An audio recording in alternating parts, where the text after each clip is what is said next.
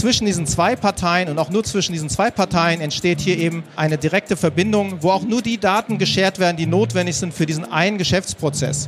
So, das heißt, das ist natürlich instant, das ist ohne große Hürden und das Ganze ist natürlich auch sehr kosteffizient. ITCS Pizza Time Podcast. Cheesy questions and juicy answers for the tech community. Und herzlich willkommen zurück zum ITCS Pizzatime Podcast. Heute mit einer Keynote von Blockchain Helix über die digitale Identität als ein Wegbereiter für die Wirtschaft der Zukunft. Oliver Negele, der Founder und CEO, redet darüber. Wer sind wir und wenn ja, wie viele? Die menschliche Identität ist etwas Paradoxes, da sie sich kontinuierlich ändert. Digitale Prozesse erfordern eine rechtssichere digitale Identität. Wie ist Fälschungssicherheit möglich? Das beantwortet euch Oliver in dieser Keynote. Mein Name ist Oliver Nägle, bin der Gründer von Blockchain Helix. Ich weiß nicht, kennt der eine oder andere die verschiedenen Companies? Ja, dass du das weißt, ist klar. Du musst ja Wer von euch ist denn im Blockchain-Space grundsätzlich überhaupt unterwegs?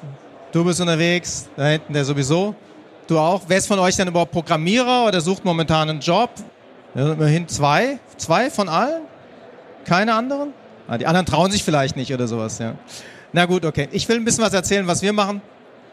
Äh, vielleicht auch ein bisschen vor dem Hintergrund, wo wir heute sind, weil wir schon seit ja, 2016 mit dem, äh, was wir machen, äh, nämlich Digital Identity auf der Blockchain unterwegs sind. 2016 kann man sich vorstellen, wenn man da irgendjemandem erzählt hat, dass man mit Blockchain was macht oder sowas, hat man so ein ganz großes Fragezeichen auf der anderen Seite. Das ist so ein bisschen dann immer so die Frage, okay, wenn man da was gründet, dann braucht man irgendwie auch Kohle dazu. Das haben wir ganz ordentlich mit gestruggelt auch äh, und sind eigentlich jetzt erst seit April diesem Jahres überhaupt vernünftig finanziert. Und eigentlich seit 2016 haben wir sehr viele unterschiedliche Dinge hier in Frankfurt aufgebaut und auch ein bisschen über in Frankfurt hinaus. Äh, zum einen betreiben wir mit Blockchain Frankfurt das zweitgrößte Meetup in Deutschland zum Thema Blockchain. Also wenn einer da Interesse von euch hat, sich ein bisschen da wirklich weiter auch zu informieren, auch zu Veranstaltungen zu gehen, gerne auf die Meetup-Seite gehen, Blockchain Frankfurt. Zum anderen haben wir den Blockchain Bundesverband mitgegründet. Äh, ist deshalb ein relativ wichtiges Thema, weil Blockchain eben als Vertrauensnetzwerk natürlich irgendwo auch einen Ansatzpunkt haben muss. Und einer der Ansatzpunkte ist natürlich immer irgendwie in Richtung Vertrauensnetzwerke auch zur Politik. Das heißt, wir haben es schon geschafft, irgendwie zumindest mal, ich glaube, fünfmal im Koalitionsvertrag vorzukommen. Am Freitag hatten wir ein, Paperthon in Berlin zum Beispiel, wo Vertreter eben von, von verschiedenen politischen Parteien auch dabei waren, wo es darum geht, jetzt die Strategie der Bundesregierung, was Blockchain angeht, in Taten umzuwandeln. Das bedeutet jetzt zum Beispiel für uns, weil wir, das werde ich auch kurz mal ganz kurz aber nur zeigen, ähm, eben mit digitalen Identitäten natürlich eines der Hauptaspekte, was Vertrauen angeht, eben ja auch mitmachen. Und äh, da gibt es ähm, ganz konkrete Strategien. Sichere digitale Identität ist zum Beispiel einer der großen Projekte der Bundesregierung, wo wir auch reinstarten werden. Es gibt momentan das Positionspapier, Strategiepapier der Bundesregierung, worum es darum geht, ob abgeleitete digitale Identitäten eben auch jetzt für sowohl hoheitliche Aufgaben als auch für Finanzinstitute, als auch für die Privatwirtschaft eben einsetzbar ist. Das heißt, irgendwie, ihr alle habt irgendwie so einen, so einen Ausweis wahrscheinlich, einen EID-Ausweis, wo wahrscheinlich kein einziger von euch den jemals benutzt hat. Das heißt, das ist einmal komplett in die Scheiße geritten, dieses ganze Projekt mehr oder weniger. Ja, du lachst, aber es ist wirklich bitter. Und da ist halt die Frage, wie, okay, wie geht man damit um in der zunehmend digitalen Gesellschaft? Wir wollen irgendwie letztendlich voll digitale Prozesse Ende zu Ende mit Vertrauen eben abschließen. Wir sehen, digitaler Personalausweis hat nicht funktioniert, also was kann es dann geben? Und da ist eben eines der Ansatzpunkte, die wir machen mit Helix ID, ja, wo wir in Frankfurt eben da ein, äh, einerseits sehr stark auch Education machen, aber andererseits auch Produktentwicklung, um eben dieses, dieses Spannungsfeld da zwischen, ja, was die Industrie braucht und was Datenschützer letztendlich irgendwie fordern, das irgendwie abzubilden. Also ganze Themengebiet damit will ich euch jetzt nicht belästigen, alles was in Richtung Datenschutzgrundverordnung geht. Das ist eines der ganz großen Themen der Industrie eigentlich äh, auch nach vorne gedacht für die nächsten fünf Jahre und eigentlich auch äh, seit der letzten zwei Jahre. Die meisten haben es irgendwie mehr oder weniger ausgeblendet. Die Anwälte sind bisher noch nicht so tätig geworden. Hast du damit zu tun? Aber du weißt selbst, dass momentan sehr viel auf der Agenda drauf ist. Also ähm, momentan bereiten sehr viele Kanzleien äh, und auch sehr viele Datenschützer bereiten Verfahren gerade vor in unterschiedlichen Bereichen. Man kann es bei den großen äh, Over-the-Top-Plattformen begrüßt man es noch vielleicht, ne? Google, Facebook, Apple, Amazon, vielleicht auch Alibaba. Das geht aber auch bis runter in den Mittelstand, weil letztendlich eigentlich praktisch kein einziges deutsches Unternehmen, also es gibt Ausnahmen, aber die meisten sind dafür nach wie vor nicht vorbereitet, wenn man jetzt wirklich in die Tiefe reingeht, was es bedeutet, wenn man eben mit, mit personenbezogenen Daten arbeitet. Das, was wir machen, ist eben Identität. Identität hat eben unterschiedliche Facetten, hat eine gesellschaftliche Facette, hat eine ethische Facette, hat natürlich auch eine technische Facette. Und letztendlich ist digitale Identität, was wir machen, Human ID, also ähm, wir bezeichnen es auch als Digital Me, ist etwas, was irgendwie so natürlich sehr stark bei jedem Einzelnen aufgehängt ist. Das ist eine selbstsouveräne Identität, die wir hier bauen. Und eine Identität im Vergleich zu einer, zu einer Identität zum Beispiel von einem Ding, also alles, was so in IoT geht,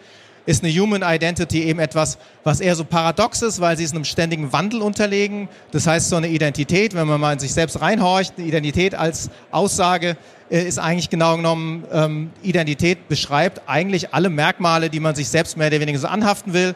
Da kann man sich jetzt irgendwie vorstellen, okay, was ist es? Ja klar, es ändert sich ständig. So, deswegen ist etwas, was wir eben äh, als Identitätsökosystem hier aufbauen, etwas, wo man die ganze Zeit eben auch mit lebt. Ja, das ist nichts, wo man jetzt sagt, okay, ich habe jetzt einmal so eine Identität, so bumm, da ist alles drin, so heiße ich, so sehe ich aus, sondern man, man füttert das eigentlich die ganze Zeit an. Deswegen ist es eben etwas beschrieben, eine digitale Identität als etwas Paradoxes, was eben eigentlich auch mehr oder weniger mit einem lebt. Und das Ganze eben auch vor dem Hintergrund, okay, Identität selbst, man kennt wahrscheinlich so unterschiedliche Projekte, die man so immer wieder mal in den letzten, ja wahrscheinlich schon 20 Jahren immer wieder gesehen hat. Ich habe jetzt irgendwo so, so, so eine Möglichkeit, mich einzuloggen oder sowas. Das ist alles halt immer gescheitert vor dem Hintergrund, weil es immer als so ein Selbstzweck gesehen wurde. Ja, also ich, ich mache mir jetzt nicht irgendeine digitale Identität, weil ich da eine digitale Identität haben will. Das ist ja Quatsch. Ich muss jetzt in irgendeiner Form natürlich damit verbinden, dass ich damit auch was tun kann. Ja, so und, und das Tun das ist bei uns eben das, wo wir es im Spannungsfeld sehen, eben zwischen einer selbstsouveränen Identität, userzentriert als Digital Me. Ähm, ja, es ist natürlich hochsicher, es ist äh, sehr stark vertrauensvoll. Letztendlich vertraue ich mir selbst wahrscheinlich am meisten in meinem ganzen Leben. Das würde wahrscheinlich jeder bejahen. Und wenn ich dann sage, okay, das ist eben sozusagen, wo ich den Finger drauf habe, diese Daten gehören wirklich mir, dann ist es etwas, ja, was als Konzept natürlich sehr konträr den üblichen Konzepten wie zum Beispiel eben den großen Over-the-Top-Plattformen oder den klassischen Sign-ups so entgegensteht. Auf der anderen Seite natürlich das Interesse von den Unternehmen, weil wie gesagt, irgendjemand muss die Show natürlich auch mehr oder weniger so bezahlen natürlich zum einen und zum anderen will ich da selbst was mitmachen. Ja, also, was habe ich da normalerweise für große Herausforderungen als Unternehmen? Die größte Herausforderung, ich weiß nicht, ob ein der anderen das was sagt, Know Your Customer Prozess. Das heißt, ich will also in irgendeiner Form einen Kunden onboarden, wie man so sagt. Also ich will irgendwie den, denjenigen kennenlernen, damit ich meine eigene Verpflichtung als Unternehmen erfülle, eben nach rechtlichen und regulatorischen Richtlinien denjenigen zu identifiziert zu haben, um zu sagen, okay, ich kann ihm jetzt zum Beispiel ein Auto zum Beispiel verkaufen, ich kann ihm vielleicht auch eine Waffe verkaufen, was auch immer. Da brauche ich natürlich dann eben ein, ein ganz klassisches Onboarding.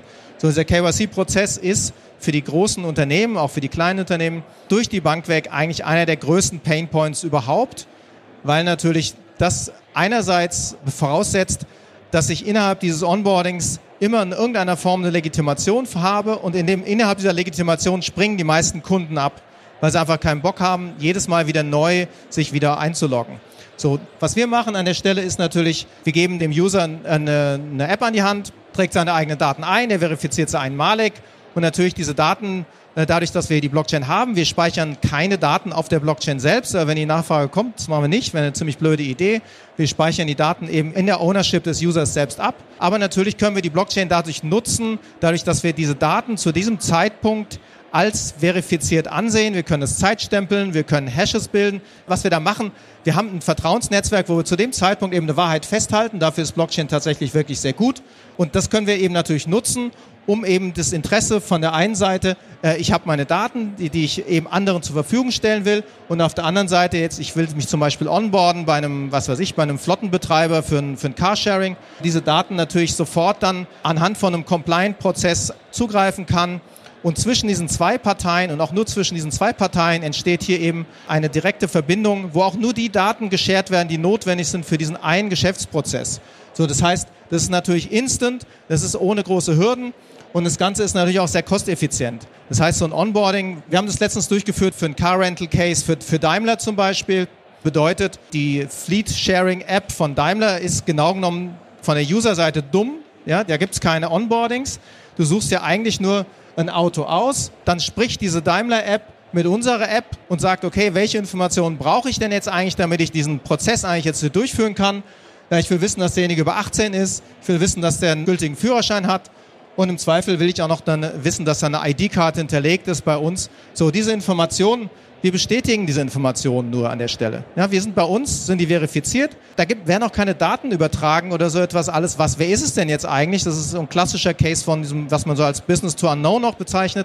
Das heißt, es ist ein direkter Ad-Hoc-Prozess. Der Flottenbetreiber hat eigentlich alles, was er benötigt. Derjenige, der das Auto ausleihen will, kann dieses Auto dann sofort aufmachen. Das Contracting findet auch über uns statt. Das wird bei uns mit einer Signatur hinterlegt. Das heißt, dieses Contracting ist auch etwas, was wir irgendwie da durchführen. Im nächsten Schritt werden wir auch das Payment mit reinnehmen als Digital Cash. Das heißt, von der Händlerperspektive aus bin ich als Kunde eigentlich komplett anonym. Trotzdem ist man eben jetzt auf der rechtlichen Fragestellung ist man nicht anonym, sondern ist ein Pseudonym. Wenn jetzt dieses Auto zum Beispiel jetzt gegen die Wand gefahren wird oder sowas, gibt es einen klassischen, ja, was man aus einem rechtlichen Anspruch angeht. So dieser rechtliche Anspruch wird natürlich dann befriedet, ob das mit dem Flottenbetreiber direkt ist oder ob das mit einer Versicherung ist. Das sind dann jeweils die Use Cases, wie wir das ausprägen. Aber das ist so ein, so, so ein Case, wo wir zum Beispiel digitale Identitäten gerade einsetzen. Das ist das, was wir mit unterschiedlichen Startups machen. Das nennt sich Mobility Blockchain Plattform. Das rollen wir momentan aus. Da sind, kommen jetzt Player dazu wie, wie Bosch. Wir sind gerade im Gespräch mit Vodafone. Wir versuchen das Ganze eben auch auf einem internationalen Scale auszurollen. Und das Ganze ist vor dem Hintergrund, was wir machen, eigentlich genau genommen so, ja, eigentlich sind es fünf Säulen inzwischen, aber es sind vier, die jetzt hier gezeigt sind. Man kann sich mit allen Web-Services gegen uns authentifizieren, also sowohl mit, mit klassischen Verfahren, wie jetzt vielleicht OpenID oder OAuth2, vielleicht kennt der eine oder andere das, genauso wie mit neueren Verfahren, die eben auf Blockchain basieren. Wir verifizieren den User mit, mit vier verschiedenen Verfahren, also eine klassische Videolegitimation, wo wir agentenlos mit AI-Prozessen arbeiten. Wir verwenden momentan Over-the-Counter-Verfahren, wo wir eben klassisch eine, mit, einer, mit einer Schaltersituation arbeiten können, immer mit dem, mit dem Zugriff dann von der zweiten Seite. Wir machen das Ganze mit der, mit der EID zum Beispiel, auch wenn diese EID nicht verbreitet ist. Ja, es gibt bestimmte Verfahren, die eigentlich sehr gut damit funktionieren. Äh, und zum anderen sind wir momentan in der Diskussion, eben Zugriffe auf diese verschiedenen Register zu bekommen. Das geht sowohl in die Richtung von der Bundesregierung als auch in die Richtung von dem UK Government wo wir dann eben über APIs die Zugriffe dann eben über die verschiedenen äh, Register erhalten können, um dann eben so eine äh, Legitimation direkt durchzuführen. Und zum anderen Signaturen, sowohl mit der erweiterten Signatur als auch mit der qualifizierten elektronischen Signatur, um eben Contracting zu machen auf einem äh, rechtlichen und regulatorischen Basis.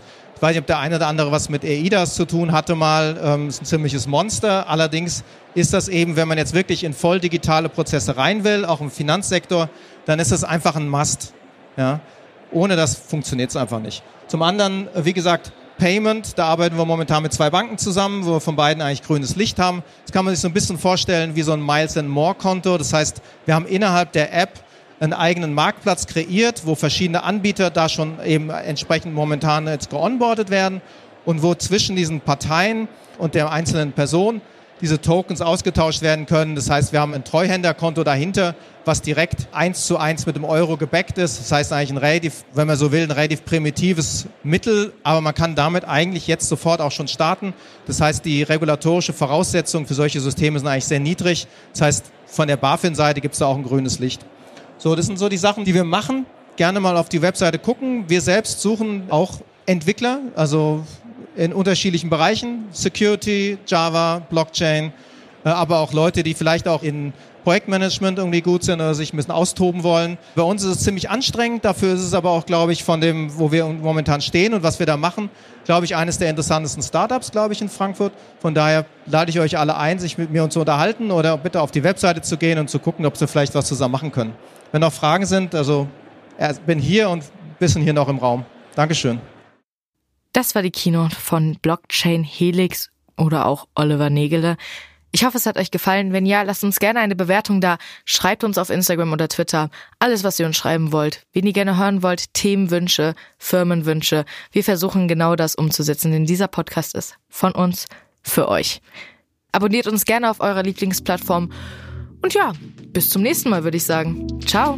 ITCS, Pizza Time Podcast.